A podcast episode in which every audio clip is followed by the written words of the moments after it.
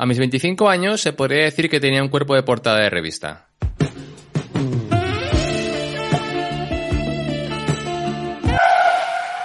Ya sé que así dicho puede sonar bastante narcisista y egocéntrico, así que te pido que me des la oportunidad de que continúe con, el relato para que entiendas el porqué de esta frase. En mi cabeza asociaba erróneamente el tener un cuerpo 10 con estar súper sano. Se cumplían ya 14 años desde que había empezado a entrenar y mi vida giraba por y para el entrenamiento.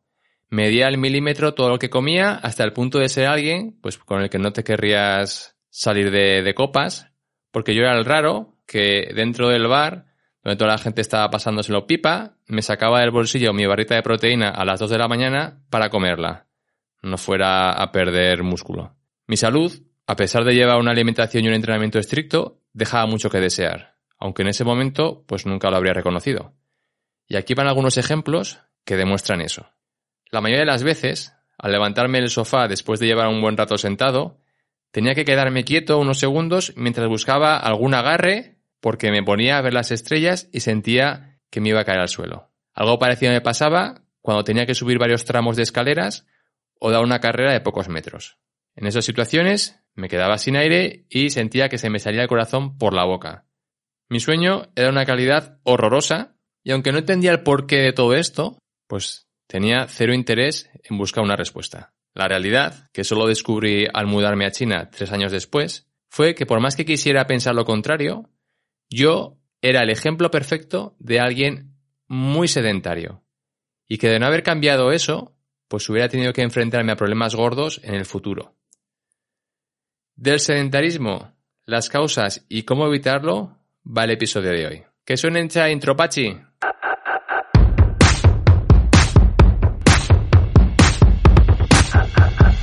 Frecuencia Fitness, el lugar de encuentro semanal para estar al día de todo lo relacionado con la nutrición, hábitos saludables y entrenamiento de fuerza. Con Daniel Rubio. Frecuencia Fitness.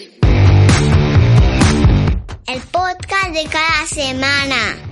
Aprende a estar más fuerte y no come tanta comida. ¡Empezamos! En 2015 ya había estudios que demostraban que las personas en la mayoría de países del primer mundo pasan de media unas 13 horas sentadas. Eso quiere decir que ahora, en 2021, y después de haber pasado la pandemia, pues esa media se habrá incrementado una, una hora o dos más. Pero bueno, suponiendo que esas personas hayan estado tumbadas en la cama durante 8 horas al dormir, quiere decir que de las 16 horas restantes que están despiertas, solo un 20% del tiempo será una posición distinta a la de sentado.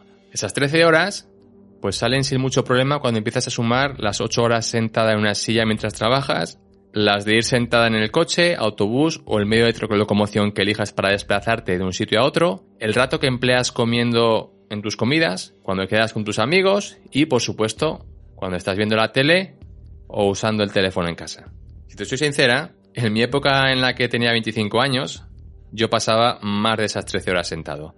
De hecho, no recuerdo estar de pie más allá de lo imprescindible mientras cocinaba mis comidas. Y la distancia que tuviera que andar desde el aparcamiento del coche hasta el sitio en cuestión a donde hubiese ido. Así que yo creo que la mayoría de los días no llegaba a andar ni 3.000 pasos. Y esto es siendo muy generoso en la estimación. Esa falta de movimiento, sumado a la ingente cantidad de horas que estaba con el culo chafado contra algún asiento, era lo que me estaba causando una serie de problemas de los que no era consciente. Mi salvación fue mudarme a una ciudad como Shanghái, que es cinco veces más grande que Madrid, donde las distancias son tan grandes que aunque uses autobús o tren para desplazarte, tienes que andar mucho, tanto que era fácil cada día terminar por encima de los 20.000 pasos. A eso, súmale irme a vivir a un piso donde solo tenía una silla de madera para sentarme porque no me llegaba el dinero para comprar un sofá ni otro tipo de sillas más cómodas, pero más caras.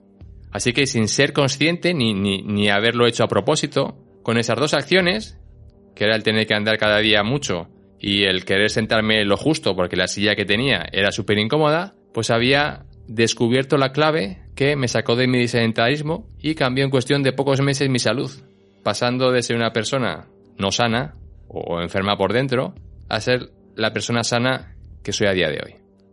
De momento vamos a ver el por qué nuestro cuerpo no está diseñado para estar horas y más horas sentado y sus problemas asociados. Y luego veremos qué pasos tomar para ir dándole la vuelta a la situación. Partas desde la posición que partas hoy. Vamos con ese primer punto. Nuestro cuerpo está diseñado para moverse, pero no porque queramos tener un cuerpo sexy, sino porque nuestra fisiología está en juego. Nuestro sistema nervioso central ha evolucionado alrededor de ese concepto, que es el de descubrir, analizar y entender nuestro entorno mientras nos movemos. Durante los últimos 200.000 años, el ser humano ha pasado la mayor parte del tiempo en movimiento, porque era la manera de conseguir comida, que tenían que cazar, era la manera de desplazarse de un sitio a otro, era la manera de escapar de peligros y era la manera de buscar cobijo cuando tocaba hacer agujeros o construir refugios para pasar la noche, para dormir, para lo que fuera. Igual te pasa que solo de escuchar esto piensas, qué agotador vivir así. Pero es la manera en la que nuestra especie ha evolucionado. Y es por ello que ese movimiento es la mejor medicina para nuestro cuerpo y nuestro cerebro. Igual ahora te preguntas, pero las sillas han existido desde hace miles de años.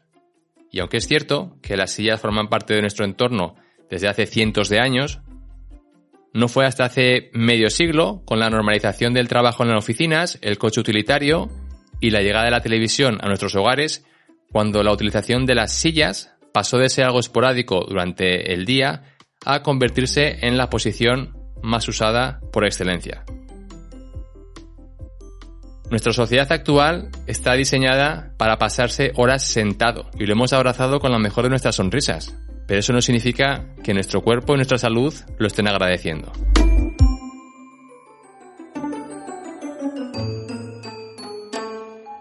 La segunda pregunta que igual te haces ahora es, pero si esto de sentarse fuera tan malo, pues nuestro cuerpo no se adaptaría tan bien como lo hace esa posición, porque parece que hayamos nacido para estar sentados. Y la respuesta a eso es que sentarse de la manera correcta no es malo. El problema viene cuando te sientas como lo vienes haciendo que es formando esa, esa C, esa especie de C mayúscula con tu, con tu espalda. Sentada en esa posición, que de entrada nos parece tan cómoda porque estamos descansando, en realidad estás apagando la mayoría de músculos del tronco inferior, mientras tu columna y los músculos encargados de sostener y estabilizar el tronco no pueden hacer su trabajo. Por si todo esto no fuera suficiente, la postura que adoptamos la mayor parte del día, que es esa, afectará la manera en la que te muevas durante los pocos ratos donde hay movimiento en tu día. Y la calidad de ese movimiento, o, la falta de calidad, afectará directamente a tu calidad de vida. Problemas como dolor en la espalda baja, incontinencia urinaria, urinaria, dolores articulares, problemas respiratorios, dolores en cuello y cabeza, mareos, falta de concentración, riesgo de enfermedades cardiovasculares, ganancia de peso, pérdida de masa muscular, mayor riesgo de diabetes tipo 2. Todo esto son cosas que si miras en tu entorno, casi todas las personas que conoces padecen unas u otras. Y sin poder señalar con el dedo como la única causa de ellas, la mayoría son las consecuencias de llevar años y años y años pasando tantas horas sentados. Pero yo hago ejercicio. De hecho, entreno fuerza tres días a la semana y salgo a correr otros tres. Te escucho decir ahora. Pues mi respuesta es que, igual me ocurría a mí durante muchos años. Yo entrenaba fuerza cinco días a la semana, pero eso no cambiaba que era una persona sedentaria. Por las 13, 14, 15 horas diarias que me pasaba sentado, tumbado, en el sofá o, o en posiciones que eran de patata. Por lo tanto, en tu caso, aunque hagas eso, entrenar varias veces a la semana, correr, si te ha salido que dedicas más de 10 horas al día a pasarla sentada, cuando has repasado mentalmente cuántas horas son, pues eres una persona sedentaria y por lo tanto te va a tocar hacer cambios en tu vida. Entonces, ¿la solución es sentarse menos y moverse más? Y la respuesta a eso es sí y no. La solución es sentarse menos y mejor, moverse más y mejor y además trabajar la movilidad de tu cuerpo. Así que vamos a ir viendo cada una de ellas. Sentarse menos y mejor. Significa intenta sentarte lo menos posible y siempre que sea las circunstancias favorables, pues que sea en el suelo. Esto es, en lugar de tumbarte en el sofá a ver la tele, pues te sientas en el suelo. Entiendo que no siempre es posible sentarse en el suelo. Por ejemplo, si estás trabajando, no va a ser una opción. En ese caso, sentarte en una silla que sea dura, por ejemplo de madera, y que sea sin respaldo ni reposabrazos. Por ejemplo, una banqueta alta. Si terminas usando una silla con respaldo, no pasa nada porque tampoco lo vas a usar. Si te fijas, con lo que te acabo de decir, todas las sillas ergodinámicas que cuestan un pastón y las venden como lo mejor para tu cuerpo, pues ya quedan descartadas. No las queremos y ese dinero que te vas a ahorrar. Tanto si usas una banqueta como si usas una silla de madera, la posición que usarás será con el culo apoyado en el asiento, nada más. De normal, lo puedes probar ahora, cuando te sientas en una silla con intención de apoyarte en el respaldo, además de tu culo, también está toda la parte trasera de los muslos reposando contra el asiento. Y esto lo que hace es desactivar los músculos del glúteo, los del culo, y hace que la parte baja de la tripa pues salga hacia adelante, pues porque tampoco está activada. Sin embargo, sentada solo con el culo apoyado, de manera que la mitad del asiento te va a quedar sin ocupar, favorece que puedas tener los glúteos activados. Una vez que los glúteos están activados, es cuando puedes activar la faja abdominal, que te va a ayudar a mantener la tripa en su sitio y esa postura hace que tu columna esté en la posición natural que tiene que estar. Al mismo tiempo, los pies los tendrás apoyados por completo en el suelo, apuntando hacia adelante, para que tus caderas estén estables. Si ahora pruebas a ponerte en esa posición, verás que al principio pues te resulta muy complicado aguantarla más allá de unos pocos minutos. Eso es la prueba de lo poco acostumbrada que tienes tu cuerpo a estar sentada de esa manera. Cuanto más lo practiques, más fuerte te harás en esa posición. Eso no significa que tengas que estar siempre sentada en, esa posición, porque si estás 8 horas así, vas a querer colgarte de, una soga. Lo ideal es que vayas variando las posiciones según tu cuerpo te lo pide, pues cada 10, 15, 20 minutos. Siempre y cuando respetes que elijas la posición que elijas, tus glúteos, tu faja abdominal estén activados para que el tronco esté en la posición correcta y no sea la espalda baja la que esté soportando todo ese peso. Como describir aquí hablado las posiciones que puedes hacer es muy complicado. Si quieres saber qué otras posiciones puedes adoptar, pues puedes ponerte en contacto conmigo a través de mi cuenta de Instagram, frecuencia fitness 40, 40 con número, me escribes un privado y te daré de manera gratuita pues una docena más o menos de posiciones para que puedas ir adoptándolas cuando te ves obligada a tener que estar usando silla o taburete porque estás trabajando. El segundo punto era moverse más y mejor. Y eso puedes empezar por implementar descansos en tu posición de sentada cada 30 minutos. Ya sea si estás sentada en el suelo como si estás sentado en una silla. Y dedicar los siguientes 5 minutos a moverte y a hacer algunas movilizaciones de articulaciones o también para activar algunos músculos pues que llevan todo ese rato silenciados por no, por no estar usándolos. De manera que con esas acciones ayudará a que cuando te muevas durante las horas del día, porque tienes que andar, lo hagas desde una posición mucho mejor. Lo que se traducirá en una mejor, en una mejor pisada, un mejor movimiento de andar y con el paso de las semanas y de los meses y la práctica, te empezará a quitar las molestias y dolores en espalda baja, zona cervical, rodillas y demás molestias y dolores que puedes tener ahora. No necesitas complicarte la vida al principio a la hora de hacer estas movilizaciones.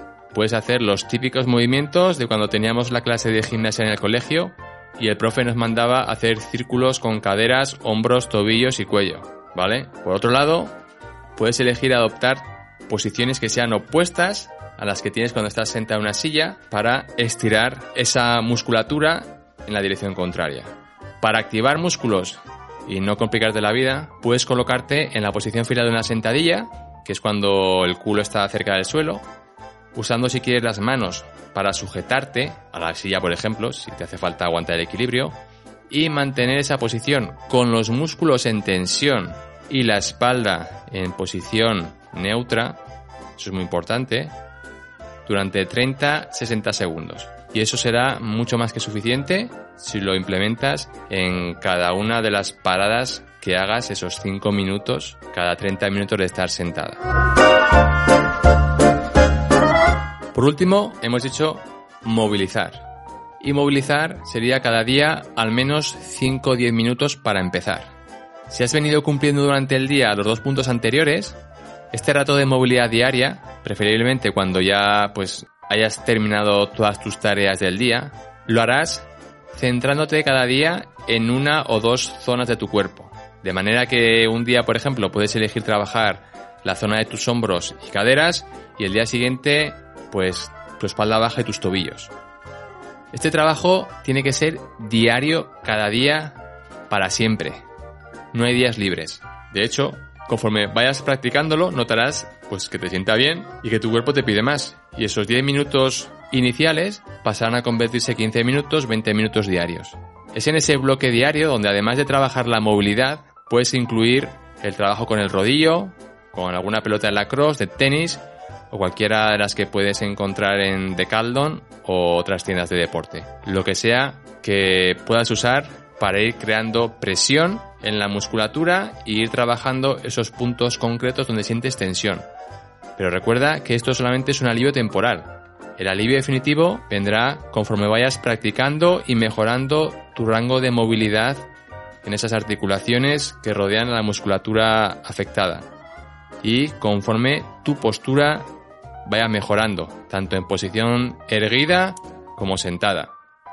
Como esto de hacer movilidad, por experiencia propia, es muy aburrido, pues la manera más efectiva de que no te lo saltes y quieras hacerlo cada día es asociarlo con algo que te guste.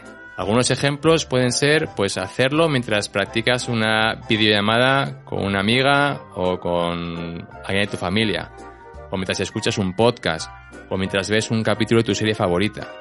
De esa forma, en lugar de ver esta práctica como, un, como una obligación que no te apetece, la verás como algo que quieres hacer. Conclusión del episodio. Se trata de trabajar en ir reduciendo las horas que pasas cada día sentada. En lo posible, cuando estés sentada, que sea en, en áreas duras y planas como el suelo o taburetes de madera o sillas de madera. Cuando te sientes, que sea una postura en donde los glúteos y la faja abdominal estén activados. Para ello, solo el culo está en contacto con el asiento, no las piernas. Incluye descansos de estar sentada cada 30 minutos y usa esos descansos para activar músculos y movilizar articulaciones. Y por último, dedica cada día al menos 10 minutos para trabajar en la movilidad. Bueno, y claro, y, y, anda. Lógicamente, si estás quitando horas del día a estar sentada, es porque una parte de eso será tiempo que dedicas a estar moviéndote.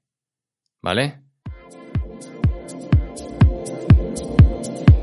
Muchas gracias por haber escuchado hasta aquí si te ha gustado el episodio, te animo a que dejes una valoración de 5 estrellas, un comentario o la acción en la que la plataforma de podcast que usas te deje hacer. Ya sabes que tienes información diaria en Instagram bajo mi cuenta Frecuencia Fitness 40, 40 con número, donde puedes enviarme un mensaje privado si crees que necesitas mi ayuda para poder trabajar juntos en tu objetivo. Puedes compartir en tus redes sociales también el podcast para que así personas que todavía no lo conocen puedan descubrirlo. De nuevo, muchas gracias y hasta el próximo miércoles. Chao. Producción y edición de Iván Pachi Gómez, bajo la dirección de Daniel Rubio. Puedes escuchar este contenido en Spotify, Apple Podcast o iVoox y síguenos en Instagram como Frecuencia Fitness 40.